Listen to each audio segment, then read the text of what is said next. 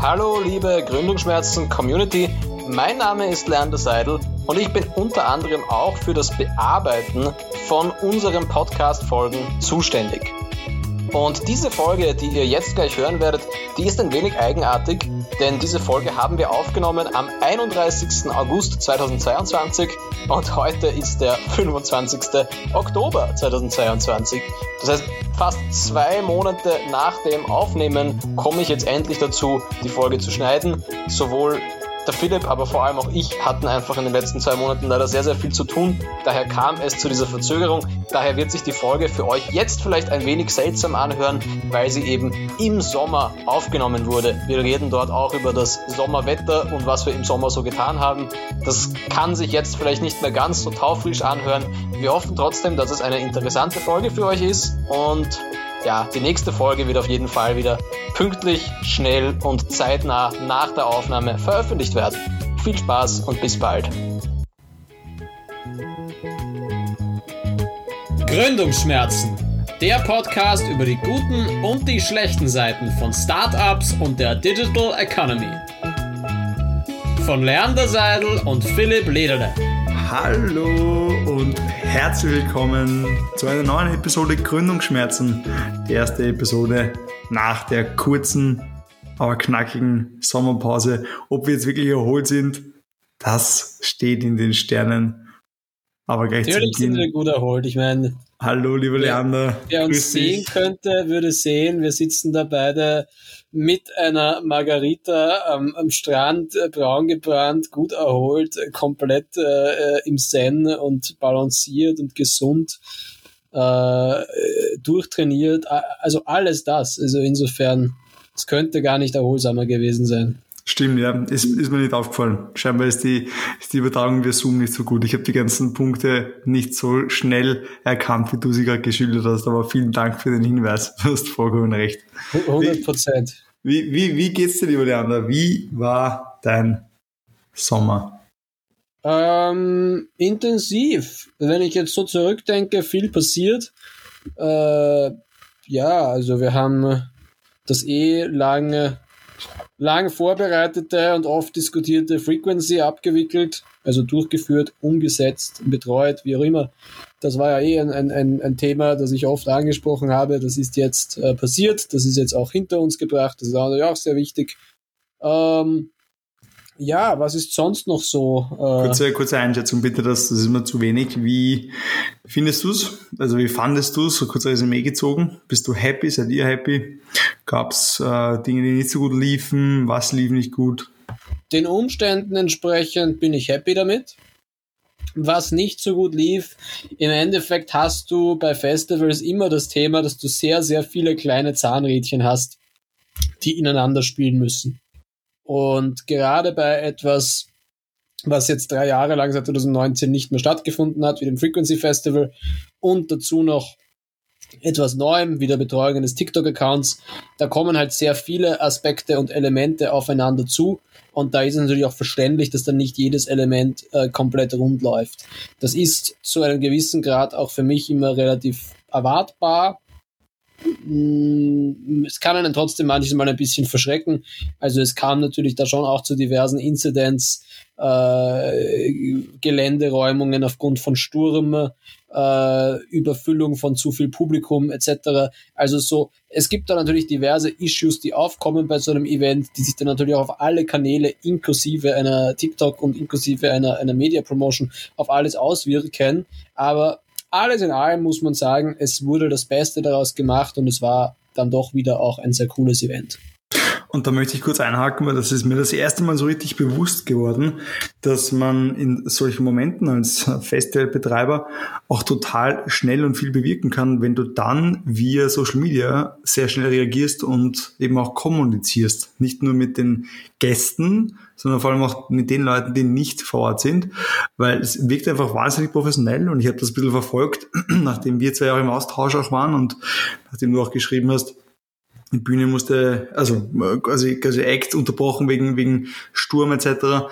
Und habe ich auch kurz mal eben die Social Media Kanäle abgecheckt und war erstaunt, wie gut da auch kommuniziert wurde mit Achtung, diese und jene Uhrzeit gibt es Sturmwarnung, es könnte sein, dass wir vielleicht räumen und kurze Zeit später war tatsächlich die Info, okay, es wird geräumt und ähm, ich, ich glaube, ich bin der Meinung, musst du bitte bestätigen oder, oder eben auch verwerfen, diese Meinung oder diese Hypothese, dass durch auch, vielleicht was Positives auch mal zu nennen, dass durch, durch diese ähm, Social Media Kanäle die Kommunikation auch viel schneller geht und dort ankommt, wo sie wirklich notwendig ist, ähm, als vielleicht früher einfach über Lautsprecher oder über, über Securities, die dann drängen, die dann die Leute raus äh, sozusagen leiten. Ähm, nur Hypothese von mir. Weil Interessant ist, ich glaube, das Rausgeleiten ist doch hauptsächlich durch das Bühnengeschehen gesteuert, weil einfach du bist auf diesem Festival-Kerngelände und den größten Impuls zum Verlassen des Geländes bekommst du, weil es plötzlich nicht mehr leibend ist, weil plötzlich alle Bars aufhören zu servieren, alle Musiken aufhören zu spielen, ah, okay. die Artists von der okay. Bühne gehen. Das ist natürlich so gemacht, dass du dann auch recht schnell die Lust verlierst, dort zu bleiben. Noch wichtiger ist das Social Media eigentlich für die Endwarnung nämlich für den Input, okay, der Sturm ist vorbei, du kannst dich jetzt von dem Campingplatz wieder zurück auf das Gelände bewegen.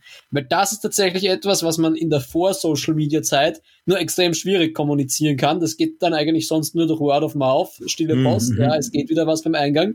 Ja, man hört es ja auch, oder? Wenn, wenn die Acts wieder beginnen so. Wenn die Acts wieder brennen. beginnen, aber da verlierst du natürlich etwas Zeit. Und wenn du wirklich sofort hörst, okay, ab jetzt könnte wieder aufs Gelände gehen, dann kannst du losgehen und da versäumst hoffentlich nicht deinen Lieblingsakt. Sonst hörst du vielleicht erst, oh, da spielt jetzt wieder mein Lieblingsakt, aber ich bin vielleicht noch am Fünfer Campingplatz und muss eine halbe Stunde marschieren, bevor ich es überhaupt dorthin schaffe. Das heißt, da spielt ja. natürlich Social Media schon eine Rolle. Ansonsten muss man sagen, ja, das ist eben das Thema, wo halt bei solchen Sachen ist das dann halt wirklich relativ generalstabsmäßig, dass alle, alle Leute müssen Informationen weitergeben und müssen sozusagen äh, Infoketten am, am Laufen halten. Und da geht's ja einerseits um Gäste, aber da geht's auch um äh, zum Beispiel 500 Gastronomie-Mitarbeiter, 500 Reinigungsmitarbeiter, tausende Securities, die auch alle diese Infos bekommen müssen und die alle verschiedene Aufgaben haben. Die Securities müssen die Leute vom Gelände lotsen und schauen, dass sich keiner verletzt die Reinigungsleute müssen sich irgendwo unterstellen, die Barleute oder Verkäufer generell, Gastronomie, müssen schauen, dass sie sich selber nicht verletzen, aber auch, dass ihnen keiner die Bar leer räumt währenddessen. Weil wenn du das Gelände untertags räumst, sind ja üblicherweise ja, alle Fässer angeschlagen, alle Kühlschränke offen und so weiter. Das heißt, du musst Ware absichern, aber auch Mitarbeiter absichern und das alles an einem ersten Tag am Gelände, wo sich noch nicht alle Leute 100% orientieren. Das heißt, insgesamt ist es ähm, es ist sehr oft die, äh, der Umgang mit unerwarteten Situationen und die dann möglichst gut unter Kontrolle zu bringen. Hm. Was natürlich dir aufgrund deiner Startup-Erfahrung auch aus der FUKA World äh, nahe liegt.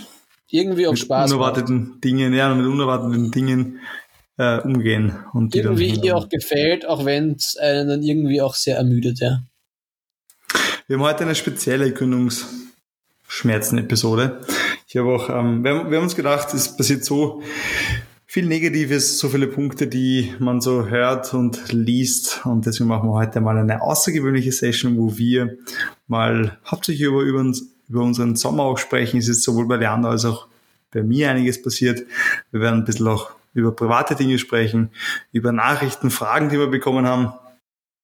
Ähm, ich habe eine sehr, sehr lustige Story Stichwort Norwegen. Das kann ich gerne jetzt oder später, je nachdem, wie du es möchtest, Leander bringen. Ähm, Voll. Ich meine, wir, wir, wir sollten generell ein bisschen über den hohen Norden reden. Darüber wurden wir auch von, von HörerInnen gefragt, dass wir mehr über unsere verschiedenen Perspektiven auf den hohen Norden sprechen, Skandinavien und Co. Das heißt, das können wir ein wenig sprechen. Wir waren lustigerweise beide diesen Sommer in Skandinavien, aber parallel äh, zueinander, also nicht parallel zueinander, sondern zu verschiedenen Zeiträumen. Äh, ich mit Ende, unterschiedlichen Purpose. Ich Ende Juni, Anfang Juli, du Ende äh, Mitte August. Ja. Und ja, erzähl mal, wie war dein Aufenthalt? Unerwartet trifft es vermutlich am besten. Ähm, ich werde heuer noch heiraten und dafür war ein Junggesellenabschied geplant, ganz ja, ohne dass ich es weiß. Also man hat mich da ziemlich ins, ins Hintertreffen geführt und ich war total überrascht. Und äh, auch du warst da involviert in diese ganzen Pläne. Und ja, war dann geplant war eigentlich, oder ich dachte, es wird ein, ein Kurztrip mit meiner Verlobten sozusagen und waren dann auch schon am Flughafen und plötzlich sprang mein bester Freund und Trauzeuge vor das Auto und dann ging es Schlag auf Schlag. Es waren weitere Freunde noch plötzlich am Flughafen und wir haben Boardingpass abgeholt und dann ging es tatsächlich nach Norwegen und wir waren dort für mehrere Tage in einem wunderschönen Fluss mitten in der Natur, umgeben von Wäldern und viel Fluss, viel Wasser. Ähm, wir waren ganz gemütlich fischen, Kanu fahren und haben so ein bisschen das Norwegen live wirklich, wirklich sehr, sehr genossen und auch viel gefeiert. Was, was hat da alles dazugehört? Und das war nicht die einzige Überraschung. Es ist dann noch weitergegangen beim Weg Retour, wo ich dann nochmal überrascht und in Wien haben weitere Freunde auf mich gewartet. Und dann ging es nochmal um die Häuser sozusagen. Und dann nach insgesamt fünf Tagen war meine Stimme hat sich meine Stimme verabschiedet. Ah, Jetzt nach mein, zwei Wochen oder so hast du dich wieder relativ gut davon erholt, aber. Ja, das ist richtig. Also ich habe ich hab wieder zurückfinden müssen, sage ich mal, ins, in den normalen Alltag. Es sind Luxusprobleme, aber, aber es war wunderschön. Es habe total genossen und ähm, schwärmen sehr viel davon. Bin total überrascht, immer noch, wenn ich darüber nachdenke, was ich da alles einfallen zu lassen. Bin total gerührt, immer noch, war damals auch total gerührt. Und ja, das war meine spontane nicht wissende Norwegen-Kurztrip-Experience, die jetzt vor kurzem stattgefunden hat. Voll, eine gute Sache und eine wichtige Sache, dass das passiert ist. Also bin schon gespannt auf die eigentliche Hochzeit dann auch im schönen Waldviertel. Ich auch. Wird auch das sehr interessant. Auch dort können wir versuchen, einen Podcast aufzunehmen. das wäre sehr lustig. Das wäre sehr lustig, ja. ja. Aber ich glaube, dass das kommt nicht gut an bei meiner besseren Hälfte. Wirst du dort einen Pfarrer haben? Es ist eine, eine, eine standesamtliche Hochzeit. Sprich okay, dann werden wir den Standesbeamten interviewen. Standesbeamten oder Standesbeamtin, das wissen wir noch das nicht, je nachdem, wer Zeit das War voll, das da darf man ja nicht, äh, kann beides theoretisch sein, voll. Absolut Bin richtig. Ich bin gespannt darauf. In der Ruine, schieß mich tot, wie heißt sie? Eine wunderschöne Ruine im, im Waldviertel, ähm, Ruine Dobra ist es. Dobra. Dobra Stausee. Klingt nicht österreichisch, aber ist österreichisch noch. Wird interessant, äh, bin ich schon echt sehr gespannt darauf auch. Ähm, ja, nein, das klingt sehr gut. Ich bin da auch echt schon gespannt. Ich war diesen Sommer auch, also Ende Juni, Anfang Juli war ich ebenfalls in, in, wieder mal in Estland und bin dann nach Finnland mit dem Boot gefahren. Ansonsten war ich diesen Sommer auch, wo war ich denn sonst noch? Naja, ich war ein bisschen, ich habe wieder die Zugreise, die klassische gemacht. Dieses Mal ging es in die Schweiz, nach Zürich und nach Genf. Auch das war sehr interessant. Teuer, aber interessant. Die Lebenserhaltungskosten der Schweiz sind schon auch relativ deftig. Hm. Ja. Ich habe, ja, also so allein für, für ein Bier in einem Lokal zahlt man schneller mal fast 10 Euro oder sowas. Also das muss man schon wollen. Aber ja, auch das, auch das in Norwegen.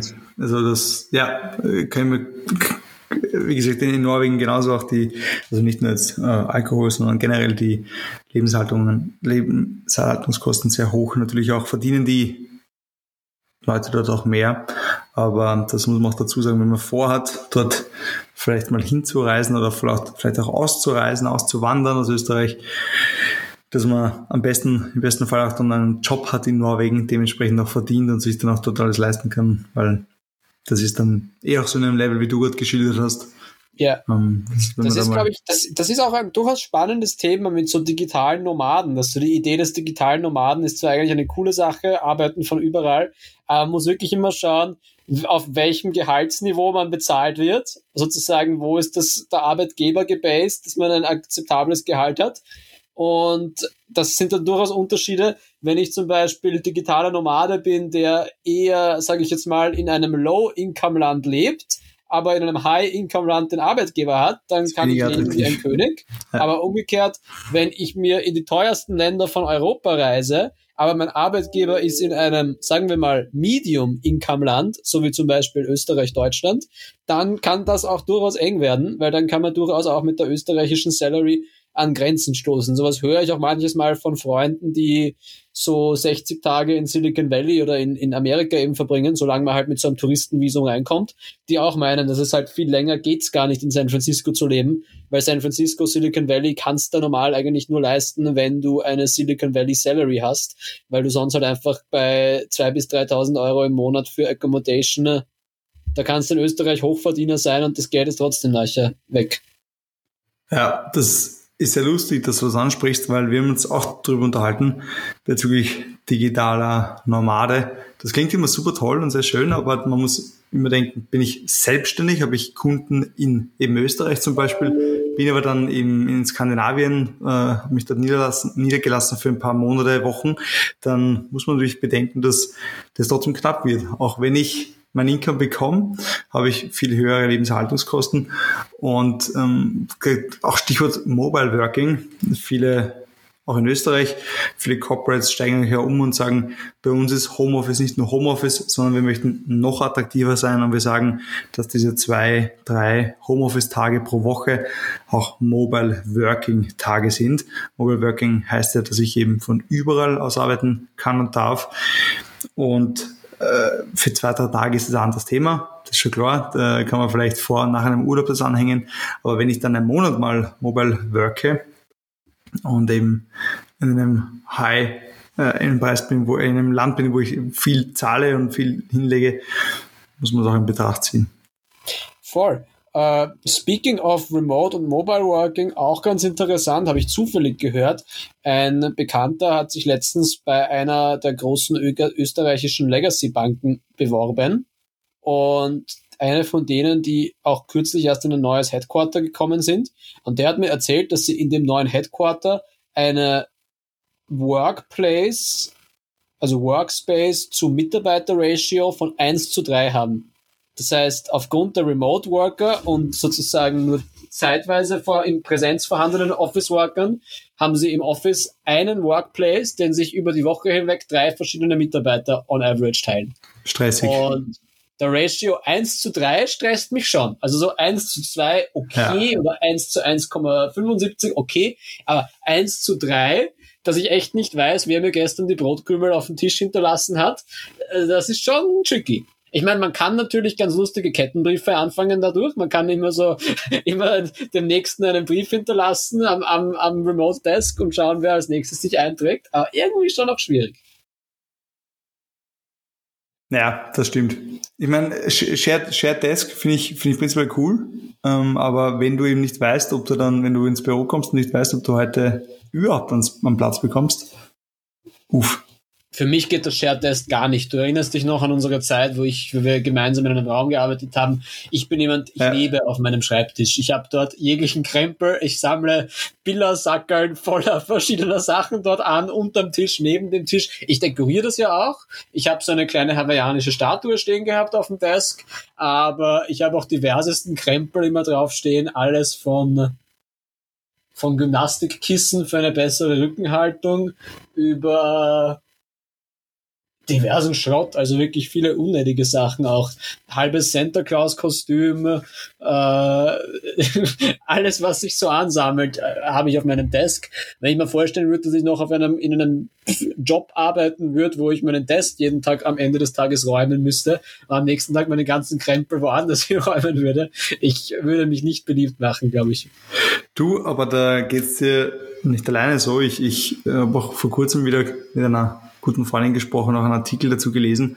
Dieses Office-Styling ist, ist ein Riesending, ähm, vor allem bei, sag ich mal, staatlich staatlichen Firmen Unternehmen, dass da wirklich sehr, sehr viel Wert drauf wird, dass du auf deinem Arbeitsplatz Pflanzen hast, die du vielleicht schon Jahrzehnte mit dir nimmst und mhm. die dann auch Namen haben, klingt jetzt wirklich blöd, aber die, du, du richtest dir den Arbeitsplatz wirklich wie so eine Oase dann ein mit ganz vielen Bildern von Familie, da steht ganz viel rum und äh, jeder seine, ich, ich kann das nicht, für mich ist das Ich finde das sehr wichtig, to be honest. Weil ich denke, so, so ist jeder unterschiedlich. Du hast, so. du hast ja du verbringst in einem klassischen Arbeitssetup, verbringst acht Stunden am Tag dort. Insofern dann doch äh, ein Drittel deines Lebens sozusagen an, an, unter der Woche.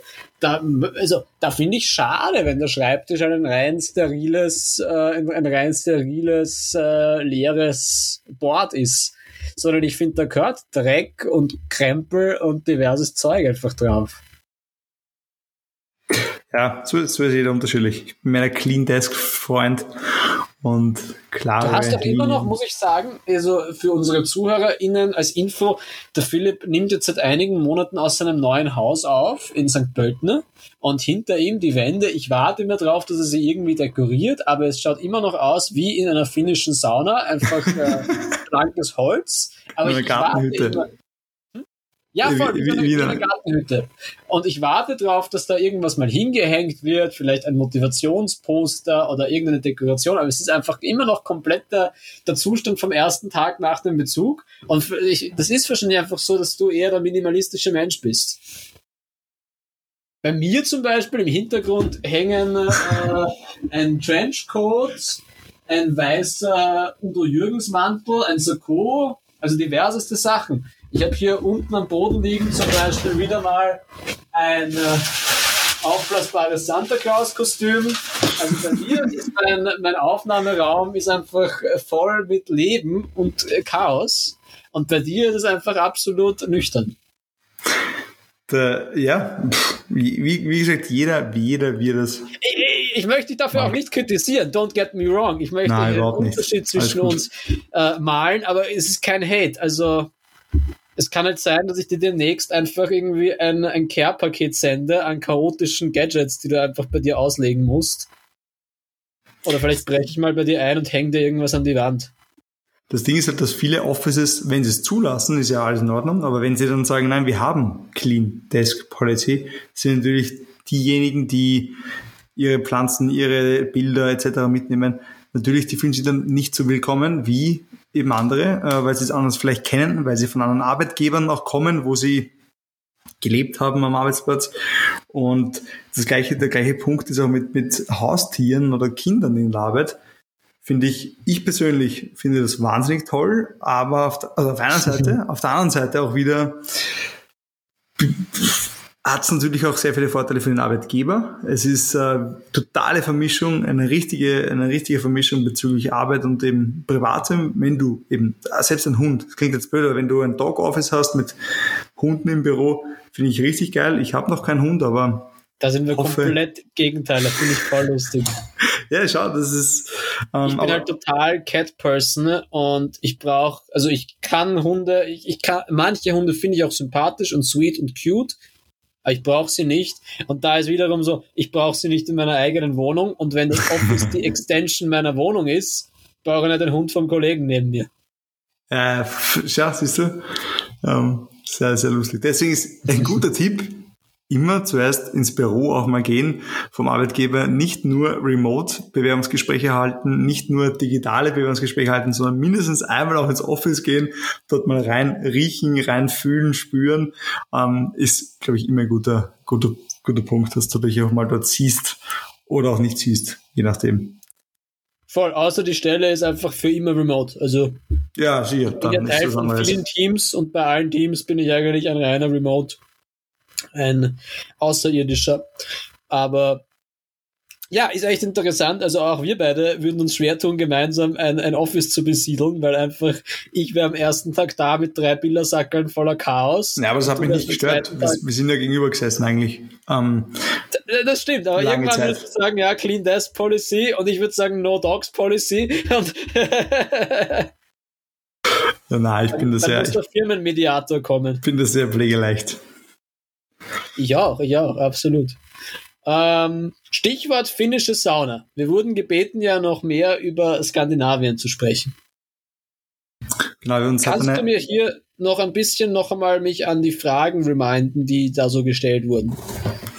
Ja, uns hat eine Frage erreicht bezüglich Skandinavien, nicht nur jetzt ähm, Norwegen, sondern generell. Wir haben schon öfter gesprochen, auch über, über Lettland, wir haben über Schweden, über Finnland gesprochen und da war einfach mal die Frage, ob wir ein bisschen mehr noch davon erzählen können, wie wir oder ob wir uns auch vorstellen könnten, dort mal sozusagen auszuwandern, dort zu studieren vielleicht. Ich wollte ja auch schon mal dort studieren, in Schweden, in Uppsala. Spricht man sicher nicht zu Hause, aber, oder Uppsala. Ähm, da gibt es eine tolle Universität, ein, ein Innovationsstudium, hätte mich dort sehr interessiert, äh, beworben, alles hingeschickt. Die hätte mich auch genommen, aber ich habe mich dann gegen Schweden und für Österreich entschieden und habe dann in Österreich studiert, in Wiener Neustadt. Ich glaube, das habe ich auch schon mal erzählt hier im Podcast. Um, long story short, und da kam eben die Frage, ob wir da noch mehr darüber erzählen können. Und wir können natürlich von unserer Expertise erzählen. Gewohnt, gelebt habe ich persönlich nicht länger als als paar Wochen. Um, ich war schon eben auch in Schweden, Norwegen, Dänemark, aber gearbeitet für einen längeren Zeitraum, gelebt für einen längeren Zeitraum noch nicht. Und ich habe ja erasmiert in Helsinki, damals 2015. Also ich habe ja vor allem Finnland da sehr intensiv kennengelernt und habe in Finnland einen Schwedischkurs absolviert. Also habe zumindest auch die, die damalige, was man halt im Schwedisch for Beginners auch so lernt, über die Kultur der Schweden gelernt, weil ich ja damals an der Schwedischen Universität von Finnland studiert habe. Auch sowas gibt's ja. Äh, als Österreicher. Ja, voll, als Österreicher der eigentlich sich für ein Auslandssemester damals in Kanada beworben hatte und dann nach Finnland abgeschickt wurde. So, äh, so kommt es im Leben manches Mal, ja. Ja, also ich meine, wo, wo kann man anfangen damit? Ich meine, interessant ist ja grundsätzlich, ich meine, äh, diese diversen Länder im Norden zeichnen sich ja im Ruf auch ein bisschen davon aus, dass sie als, sie gelten halt, glaube ich, als sehr systematisch, äh, progressiv, äh, auch Start-up-freundlich und auch gerade im Beispiel Finnland ist ja zum Beispiel das Bildungssystem sehr oft hervorgehoben als eines der regelmäßigen PISA-Testgewinner. Hm, ich glaube, eine Thematik, die da einfach immer interessant ist, ist auch die das Kulturelle sozusagen, was, was macht es dort aus, was macht dort die Menschen anders oder doch ähnlich, als sie bei uns sind. Ich glaube, grundsätzlich, was man sagen kann, ist, dass sie alle dort eine gewisse, also alle, das ist, man muss auch aufpassen, dass man da nicht zu sehr Vorteile bedient oder generalisiert, aber eine gewisse Nüchternheit und Sachlichkeit in der äh, thematischen, emotionalen Ebene ist sicher dort ein bisschen ein kulturelles Thema. Also jetzt vor allem bei in Norwegen, in Finnland, aber in, auch in Schweden und auch zum gewissen Grad in Dänemark. Ich glaube, dass dort generell die Kultur ein bisschen so eine etwas sachlich, distanziert, kühler ist, auch durch die Temperaturen aus. Ähm, äh, auferlegt, dass es eher ähm, eine, eine etwas ja, die Leute sind ein wenig, auch wieder, jetzt möchte ich nicht verallgemeinern, aber es gibt eine Tendenz, um ein wenig introvertierter zu sein, dass viele Leute gerade im Winter sich eher sozusagen zu Hause einschließen, übertrieben gesagt, und an ihren Themen arbeiten und eben nicht so viel jetzt nackt am Strand tanzen zum Beispiel, sondern eher ein bisschen sich äh, präzise vor sich hin worken. Das kann man, kann man sagen. Was was mir in Helsinki aufgefallen ist immer, ist, dass Helsinki gar nicht so anders vom Mindset her hat es gewisse Ähnlichkeiten mit Wien. Im Sinne von, auch dort hast du eine gewisse Basic Level of Grumpiness, was du ja in Wien auch hast. Du hast ja manche Städte in Europa, die sind so, du kommst mit jedem ins Gespräch und jeder ist fröhlich und heißt dich willkommen und erzählt dir seine Lebensgeschichte. Und wenn du in Wien die Leute fragst, wie sie dir geht, wie es ihnen geht, dann kann es eher sein, dass sie dir sagen, dass du sie in Ruhe lassen sollst. Ja. Ähnlich ist es bei den Finnen auch. Ähm, das heißt, das sind durchaus gewisse Parallelen. Mhm. Was, glaube ich, sonst auch noch die Gegend dort äh, auszeichnet, ist gerade im, im universitären Bereich, dass sie es wirklich gut geschafft haben, in Finnland, aber auch in Schweden, in Dänemark und zum Wissen glaube ich, auch in Norwegen, sich für internationale Studenten und Studierende attraktiv zu machen. Das heißt, dass dort wirklich auch ein, ein hoher Anteil an, an Studierenden aus, aus anderen Kontinenten ist, die reinkommen, um dort ihre Bachelor- und Masterstudien zu machen und das auch einfach zu einem großen äh, Austausch von Ideen und Gedanken beiträgt. In, in Finnland gibt es zum Beispiel das berühmte Slush Festival, das ist eines der größten Startup-Festivals in Nordeuropa. Und das Interessante ist, das Slush Festival kommt komplett aus dem äh, universitären Bereich. Das, das hat sozusagen die internationale Studenten-Community dort aufgezogen und hat sich dann aber auch für Startups im nordischen Raum zu einem der relevantesten äh, Startup-Festivals entwickelt. Und da mhm. sieht man schon, wie auch dieser universitäre Bereich dort sozusagen hineinspielt. Was eigentlich lustig ist, oder? Dass vor allem in Regionen, wo es wesentlich teurer ist als mhm. äh, in, in, Mitteleuropa bei uns und dann trotzdem geschafft wird, dass viele Studentinnen und Studenten darunter gehen und eigentlich ohne Job sich das nicht leisten können, nehme ich mal an. Das heißt, man muss dort eigentlich einen Job haben, dass du dir Wohnung, Essen leisten kannst.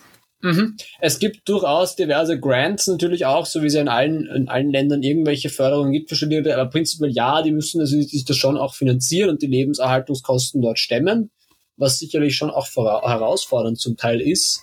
Aber eben, dafür sind es halt auch Länder, die sich eben dann durch hohe Sicherheit und funktionierende Public Services auszeichnen, das ist allein solche profanen Themen wie eine funktionierende Schneeräumung. Das war immer sehr beeindruckend, damals 2015 am Balkon zu stehen, um im Winter um vier in der Früh und zuzuschauen, wie der zuerst kommt das kleine Schneeräumungsfahrzeug und macht die Stapel und dann kommt das große Schneeräumungsfahrzeug und räumt den ganzen Schnee auf den LKW drauf und so. Also so wirklich abgestimmte Logistik natürlich, weil diese Themen dort äh, lebensnotwendig sind und dort muss auch bei minus 20, minus 25 Grad im Winter die Straßenbahn stabil fahren und die Leute zur Arbeit kommen ja. zu erfrieren. Das, ist, das sind natürlich Dinge, die dann auch die Infrastruktur dort auf ein anderes äh, Resilienzlevel heben.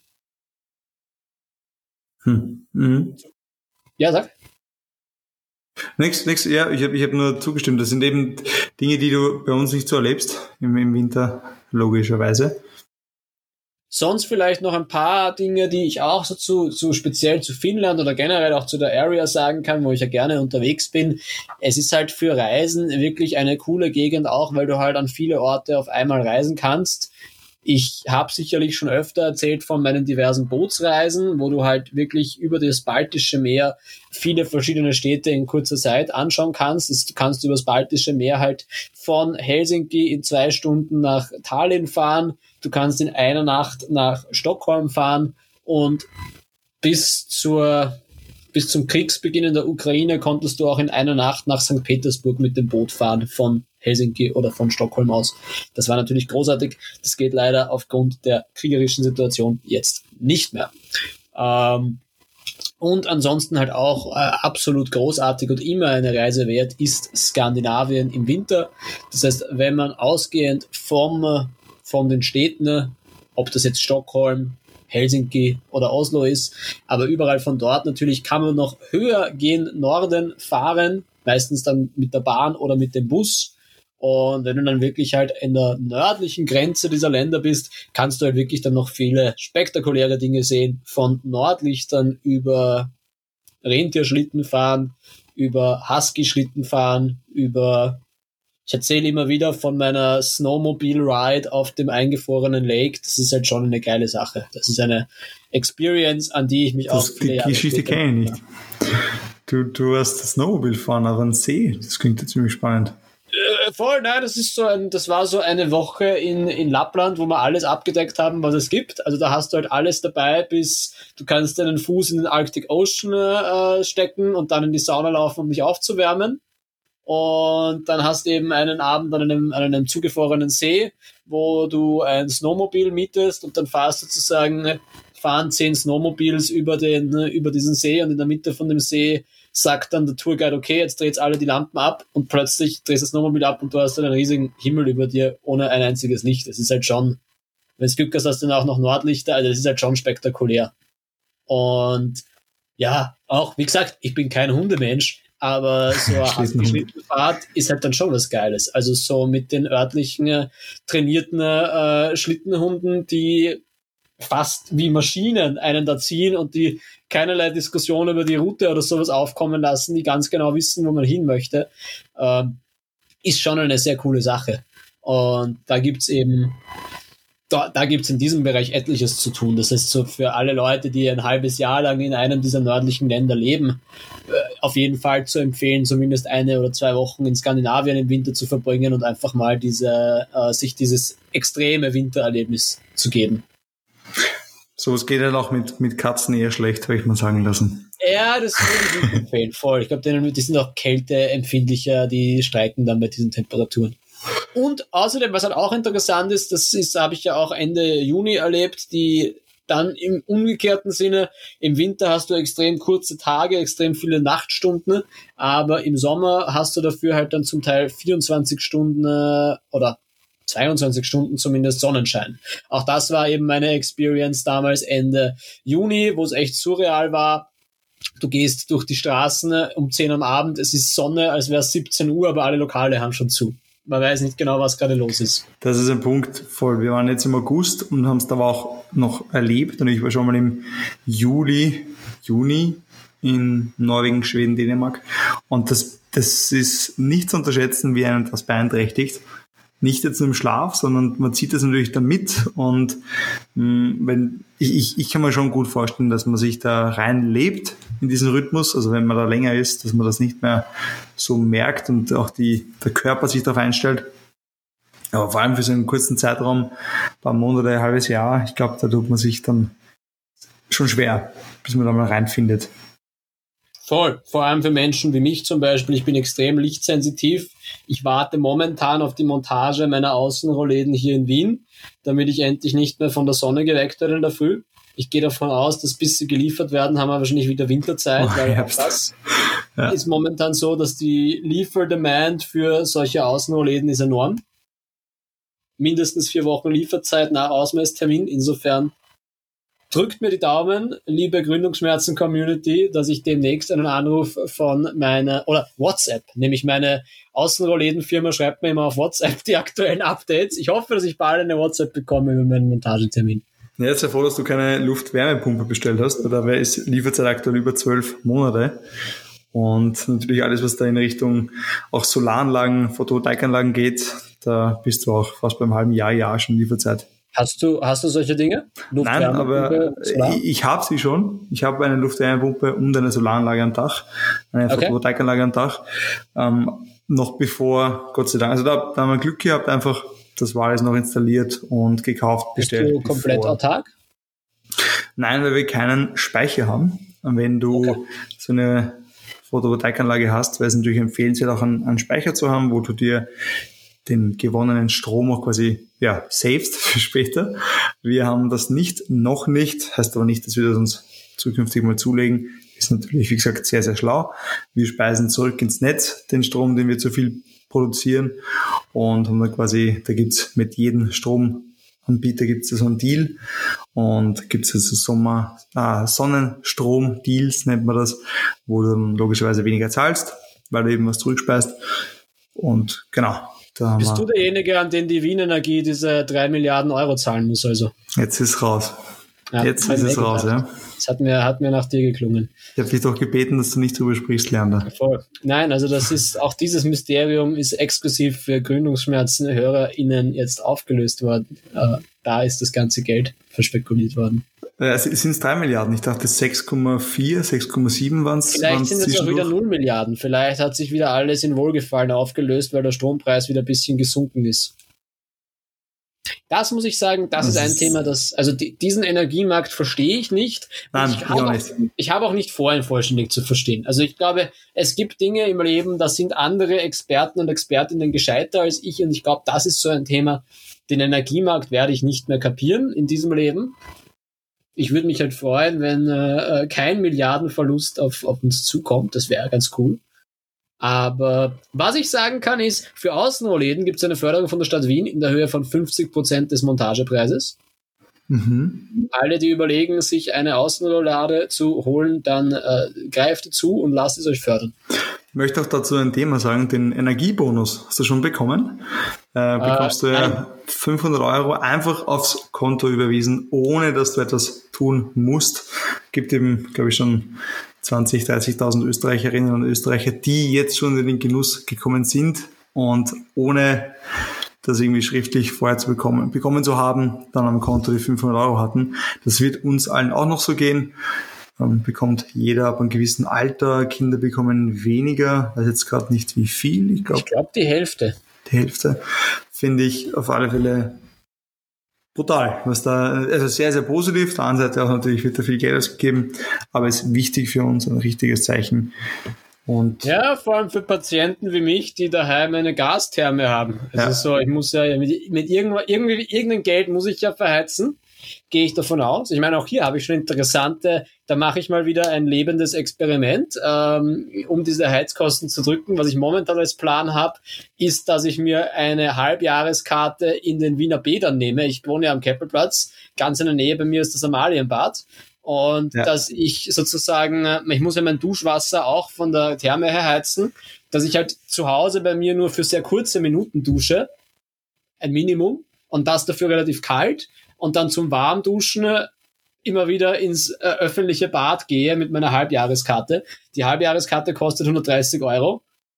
Und wenn man das mit den Gaspreiserhöhungen, ich muss mir das noch einmal durchrechnen, aber ich gehe davon aus, dass wenn ich das Gas dafür sehr, sehr sparsam einsetze, dass ich vielleicht sogar Geld sparen kann, wenn ich das so angehe. Ich kann dir das absolut empfehlen. Also das Amalienbad ist super. Ich habe dort äh, meinen ersten Monaten in Wien sehr viel Zeit verbracht, weil wir in unserer, in unserer Chaos-WG einen Wasserrohrbruch hatten und dann von Stark. der Vermieterin, von der Vermieterin auch den Vorschlag gekommen, bekommen haben, ja, geht's doch einfach ins Amalienbad duschen. Und wir haben dann auch äh, Wochentickets, also Wocheneintritte bekommen, also ich habe, ich glaube, Monatseintritte und haben das eigentlich äh, war das ziemlicher Luxus für uns und wir haben es genossen und waren dann natürlich auch länger im Bad und ähm, ja, Du, ist natürlich sehr mit schwarzen Humor auch behaftet, das Ganze. Das, das muss ja auch beheizt werden, das Bad. Aber ich verstehe den Ansatz und kann dir das Amalienbad, speziell das, weil ich es auch sehr gut kenne, kann ich dir empfehlen. Nein, ich glaube, es ist ja natürlich, es, es, die, die Energie muss trotzdem woher kommen, aber zumindest äh, zur eigenen Absicherung bezüglich der Kostenstruktur sind das natürlich schon alles wichtige Überlegungen, weil man ja von irgendwas, äh, irgendwie muss man ja schauen, dass einem diese Energiekosten nicht komplett über den Kopf wachsen. Apropos Energie, gib uns noch zuletzt ein kurzes Update. Wie geht es dem Herrn Seidel mit dem Führerschein? Äh, dem Führerschein. Mein Fahrlehrer hat erzählt, dass er findet, es ist besser geworden. Uh, nice, gratuliere. Die Idee ist jetzt, jetzt muss ich mal die Theorieprüfung schaffen und dann wahrscheinlich noch drei bis vier Termine in der Praxis und dann im Oktober würde sich mal ein Versuch der Praxisprüfung anbieten. Mhm. Finde ich gut. Cool. Bin sehr gespannt. Ich auch. Die Theorieprüfung kann ich dir sagen, die, also mir, mir ist das sehr, sehr easy. Mir ist das sehr easy von der Hand gegangen. Voll. Also die Theorieprüfung ist ja auch eher so eine Formalität. Da habe ich auch persönlich gar keine Sorge. Die, Praxisprü die Praxisprüfung ist der größere Sorgenfaktor natürlich. Ja. Ja, wobei, wenn es beim ersten Mal nicht hinhaut, dann beim zweiten Mal, dritten Mal. Oder wie bei einem, ja, bei meinem Cousin beim, beim 17. Mal. Mein Cousin ja. ist da, ja, hat ein bisschen länger gebraucht. Aber auch das ist ja absolut kein Problem. Und ich habe noch einen Tipp zum, zum Energie, zum Energiesparen. Ähm, vor kurzem von, von diesen smarten Duschköpfen gehört, schon mal davon gehört, dass da ziemlich coole Duschköpfe gibt, die du dir online kaufen kannst oder auch im Geschäft kaufen kannst, mhm. die dir per LED anzeigen, wann du sozusagen ja, fertig sein solltest, damit du halbwegs wassersparend und energiesparend unterwegs bist. Und dann natürlich Duschen einen extrem hohen, also wie du schon auch gesagt hast, äh, duschen zu gehen hat einen extrem hohen äh, Energieverbrauch und kannst das Ganze dann auch mit einem Smartphone verbinden, also mit, mit einer App verbinden, kannst du tracken, siehst dann auch die Ersparnisse zum aktuellen Energiepreis. Da gibt's wirklich coole äh, ja, Möglichkeiten, coole Duschköpfe, kosten natürlich ein bisschen was, ist mehr, ähm, so ein smarter Duschkopf.